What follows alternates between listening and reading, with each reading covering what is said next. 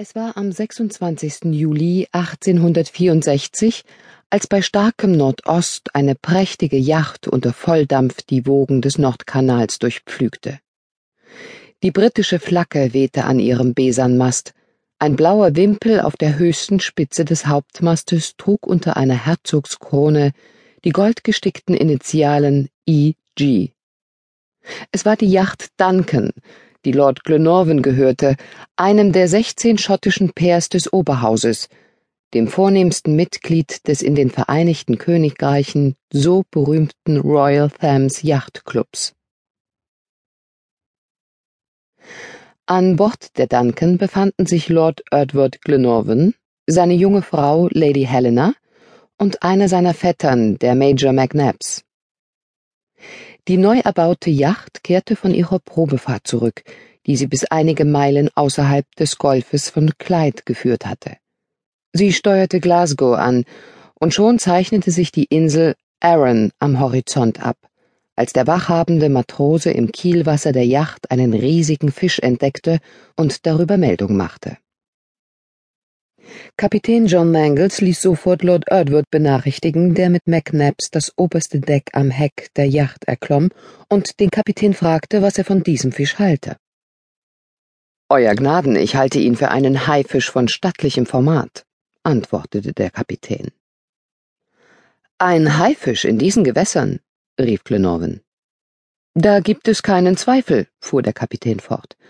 Wenn Euer Gnaden es gestatten, würden wir bald wissen, was es mit dem Hai für eine Bewandtnis hat. Also los, John, sagte Lord Glenorvan. Dann ließ er Lady Helena benachrichtigen, die voller Erwartung zum Deck emporkletterte. Die See war herrlich. Mit Leichtigkeit ließen sich an ihrer Oberfläche die schnellen Bewegungen des Haifisches verfolgen, der tauchte und mit überraschender Kraft vorwärts schnellte. John Mangles gab seine Befehle. Die Matrosen warfen ein starkes Tau mit einem Haifischhaken über die Steuerbordverschanzung, an dem ein dickes Stück Speck als Köder hing. Obwohl der Hai noch fünfzig Yards entfernt war, witterte er die Lockspeise. Schnell näherte er sich der Yacht. Die Zuschauer sahen, wie er mit seinen schwarzen Flossen, deren Spitzen in Grau übergingen, mächtig die Wellen peitschte. Seine großen, glänzenden Augen schienen vor Lüsternheit zu glühen, und als er sich umdrehte, wurde in seinem geöffneten Rachen eine vierfache Reihe von Zähnen sichtbar. Sein Kopf war breit und erinnerte an einen Hammer. Die Passagiere und die Matrosen der Duncan beobachteten die Bewegungen des Haifisches mit großer Aufmerksamkeit. Schon war der Raubfisch in der Nähe des Köders, er drehte sich auf den Rücken, um das Speckstück besser packen zu können, und dann verschwand der mächtige Köder in seinem weiten Rachen. Sogleich hatte er sich selbst angeschmiedet, indem er mit gewaltiger Kraft am Tau zerrte. Die Matrosen zogen den ungeheuren Haifisch mit einer Winde heran. Als der Hai merkte, dass er aus seinem natürlichen Element gehoben wurde, wehrte er sich heftig aber bald war sein Widerstand gebrochen.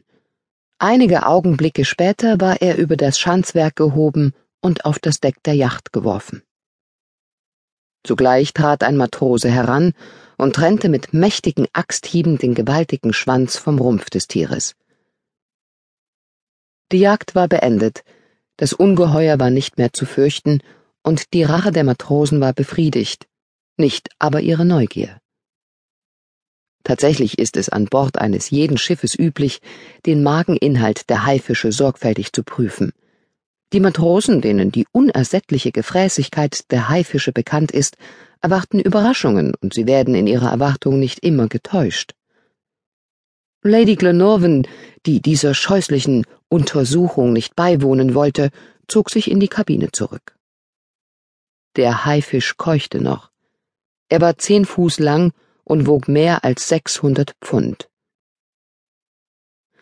Dann wurde der gewaltige Fisch mit Axthieben aufgebrochen, was ganz feierlich vor sich ging. Der Haken war bis in den Magen gedrungen, der völlig leer war. Gewiss hatte das Tier lange Zeit gehungert, und die enttäuschten Matrosen machten sich daran, die Überreste ins Meer zu werfen, als die Aufmerksamkeit eines Matrosen